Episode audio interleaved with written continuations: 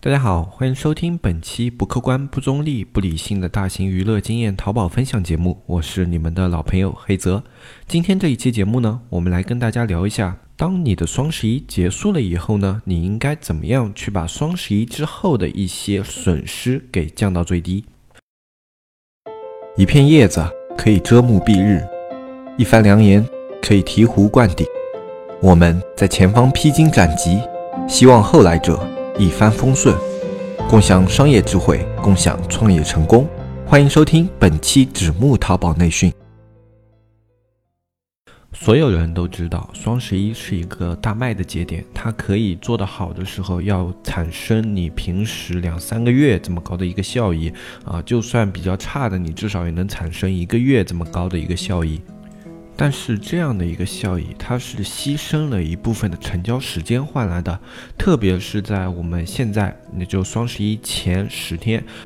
其实，在双十一前两三天，那时候很多人觉得应该是生意最差的时候啊，特别是没有经验的新手卖家。其实，双十一前那两三天，生意往往是还不错的，因为很多人他会担心，就是挤上双十一的物流，特别是一些会要急用的一些商品，他们会错开双十一进行购买。这样的话，其实，在双十一前的两三天，它反而会有一个回升，就它在前十天开始下降，然后到了前两三天的时候，营业额会有一个回升。到了双十一结束之后，就会迎来一个非常长的一个平缓期啊，往往比你平时的成交额要差上一倍多，都是非常正常的。那么，为了不让这样的一个平淡期给你的商品以及店铺带来太差的影响，我们一般都会用一定的营销手段，而且不光是这一段时间它的一个成交额下降，在这一段时间，你还会往往要处理大量的售后啊，大量的售后的。话，如果处理不得当，在双十一这个期间，有可能给你带来巨额的损失。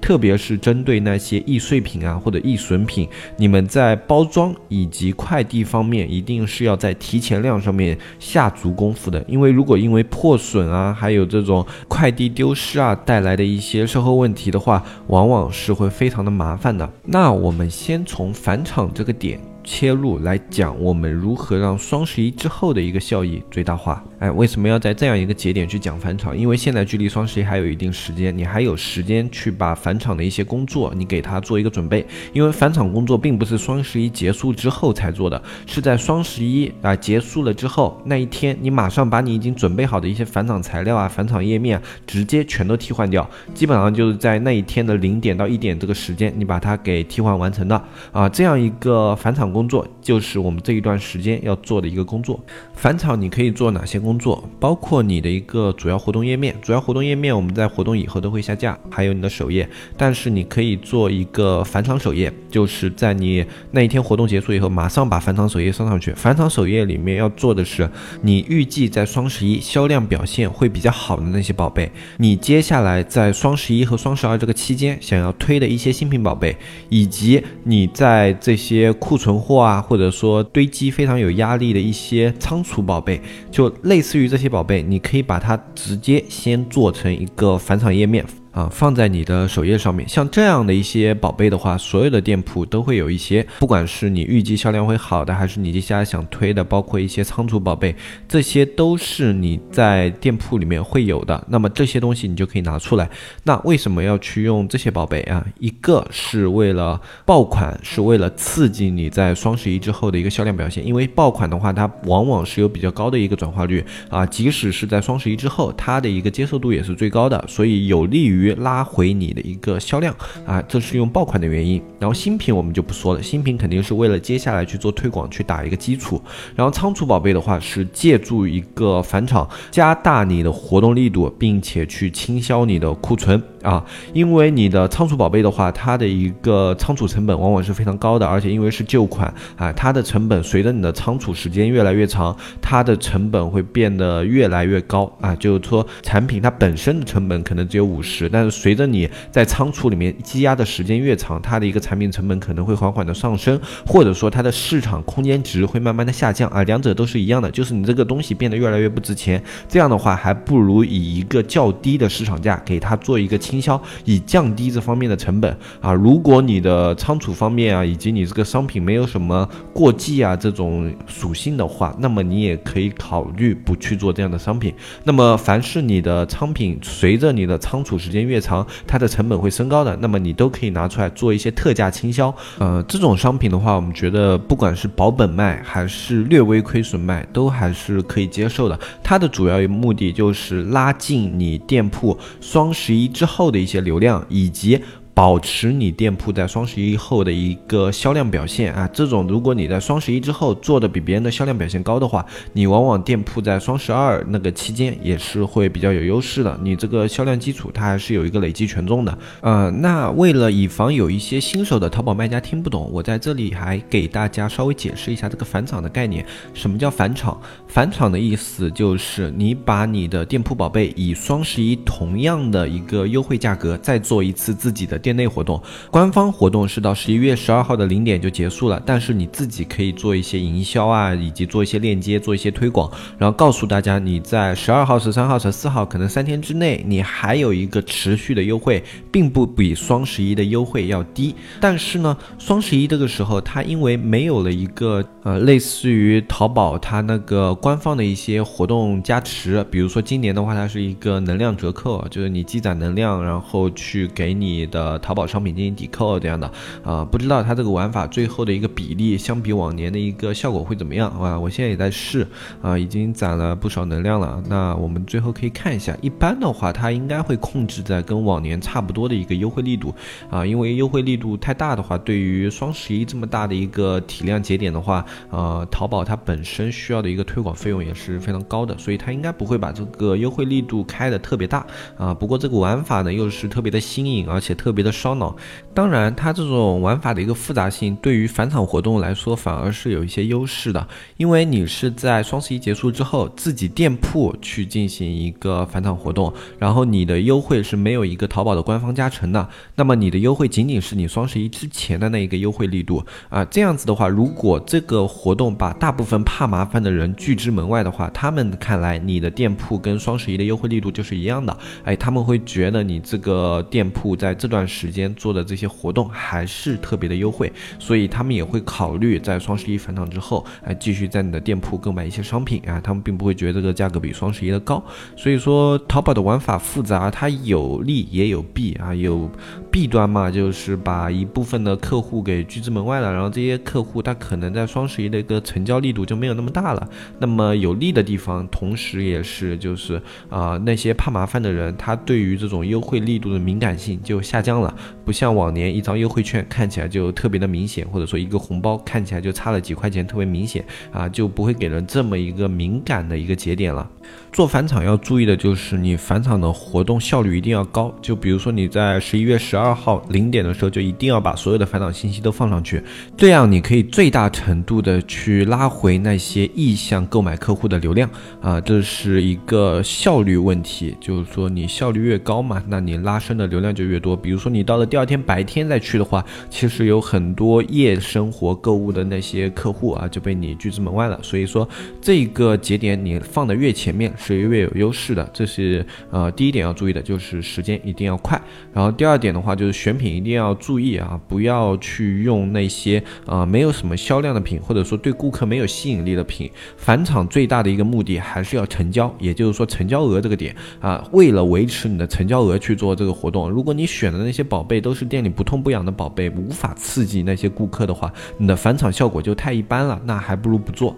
啊，最主要的点呢，要注意的就是这两个。然后根据你的类目不同，你可以加很多玩法，比如说抽奖玩法，比如说也可以用一些秒杀玩法，还有一些返现玩法啊。这种你们都自己去把控。不过要注意的是，返现玩法一定要注意你自己文案的描述啊啊。然后同时客服交流的时候也要注意，不要去涉及淘宝的一些违规词啊。包括你直接跟客户说返现返钱，这些都是有可能被侦测的啊。这种自己在玩的时候要注意一下。其他方面的话就。就没有什么太多要注意的了。好，除了玩法之外啊，我们接下来要注意的特别重要的一个点就是如何把退款方面的损失降到最低。双十一之后的退款是必不可少的，因为双十一的消费带有一定的冲动性。随着冲动消费的话，第二个节点就是他们的一个大范围的退款，特别是在服装类目啊、鞋子类目啊这种是特别明显的，他们的退款率会特别的高啊。相对于另外一些产品的话，如果人们是比较有目的性去买的话，退款率可能还比较一般。但是像服装类这种易于冲动消费的商品的话，如果你维护的不好的话，退款率我们以前见过一个夸张的。一家店，它的退款率百分之三四十左右，就大部分呃一。一小半吧，基本上全都把商品退掉了。那它双十一就等于啊损失了非常多。有的人说，那退款了，反正你货还在，还可以再卖嘛。这个概念是不一样的啊。特别是对于服装类目，服装类目的话，他们的量一般都很大，百分之三四十的话，就是你百分之三四十的一个快递成本、打包成本、人工成本，基本上全是浪费的。不要小看这些钱啊，这种钱如果你自己开过工厂、做过生产以及发过快递的话，你应该就啊感觉内心会有一点点触目惊心，或者。所以有一点点心痛了，百分之三四十是什么概念？纸木电商社区，这是两个淘宝人发起的电商社区。黑泽大海吃过淘宝的亏，尝过淘宝的甜，现在他们想让更多人尝上淘宝的甜，少吃淘宝的亏。你是否对外面学院动辄千元的课程费用望而却步？你是否因为实时消息慢人一步而后悔不已？现在加入纸木淘宝社区，这一切都将不是问题。只需每天一元钱，畅快阅读各个学院千元系列淘宝课程，更有外网精选图文内容，一手干货，最新规则，实时玩法，严打预警。你需要的一切，只要每天一元，让原本大卖家才有的资讯内容，实时呈现在你的眼前。三百六十五元一年，没有比这更超值的电商社区。每天一元钱，让天下没有难做的电商。呃，就拿我的几家店来说吧，我这几家店如果双十一维持正常水平，我们就按往年的来说好了。一个双十一做下来比较正常的话，我们给快递的一个费用，单单给快递的费用，基本上就至少在十万左右，这是打底的。呃，已经要算做的比较差了。那么如果这里面你百分之三四十，然后对方退款了，然后你还有一些要包邮的，我们算百分之三十吧。然后我们也算低一点，我们就算个十万吧。那这样子你是不是有三万的净亏损？就你发货过去，你有百分之三四。十是白发的，那么是不是有三万的净亏损？然后这里面如果我们再算有大部分的赔退款啊什么的，然后有一部分你还要包邮赔的话，他们运费险不生效的啊什么的啊，那么你有个四万的损失算是正常的啊，而且这还是算了比较低的情况啊。如果你这个双十一的成交量还集中在一些啊小款。就是说尺寸比较小的那些画的话啊，因为我们尺寸小的话，在双十一都是亏本卖的。我们主要靠后面大尺寸的画来拉回我们的一个成本。那如果他们交易集中在那些小画的话，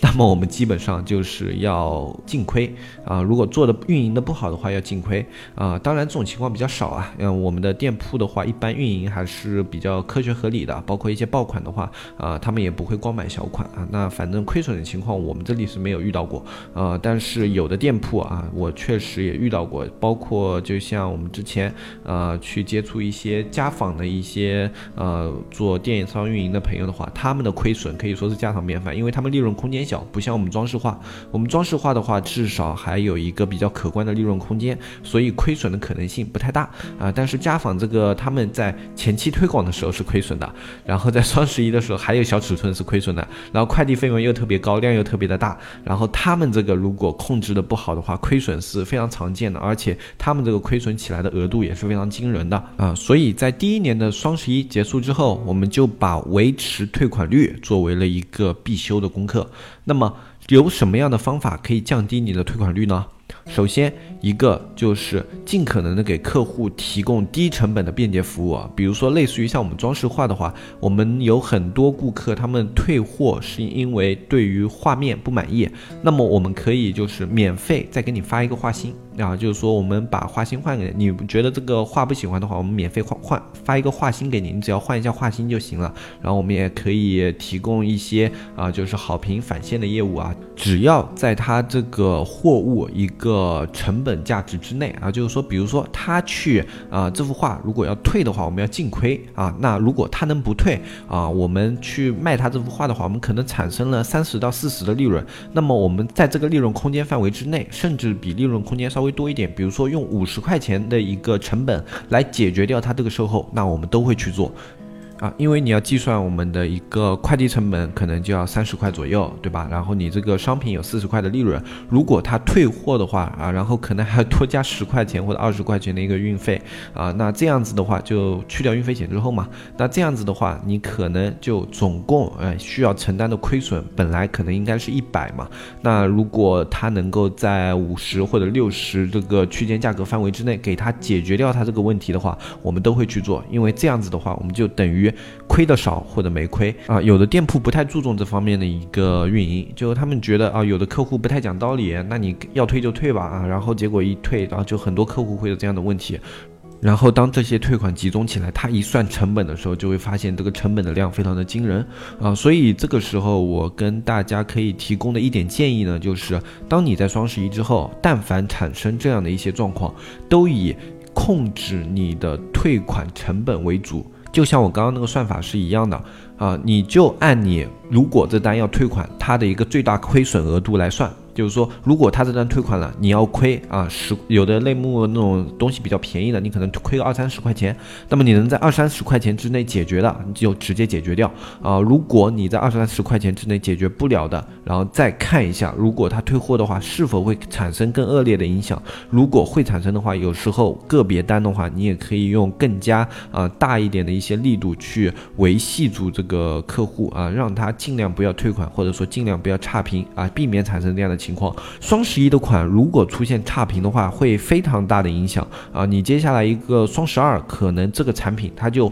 进不了它该有的位置。比如说你这个本来是一个会场产品，然后因为双十一的时候吃了五六个差评，那你双十二可能就进不了了。一个会场产品，特别是量卖的大的会场产品，它往往在双十二还能给你带来非常大的一个利润空间啊！如果因为这些差评导致下一波大的活动进不了的话，那也是非常可惜的事情。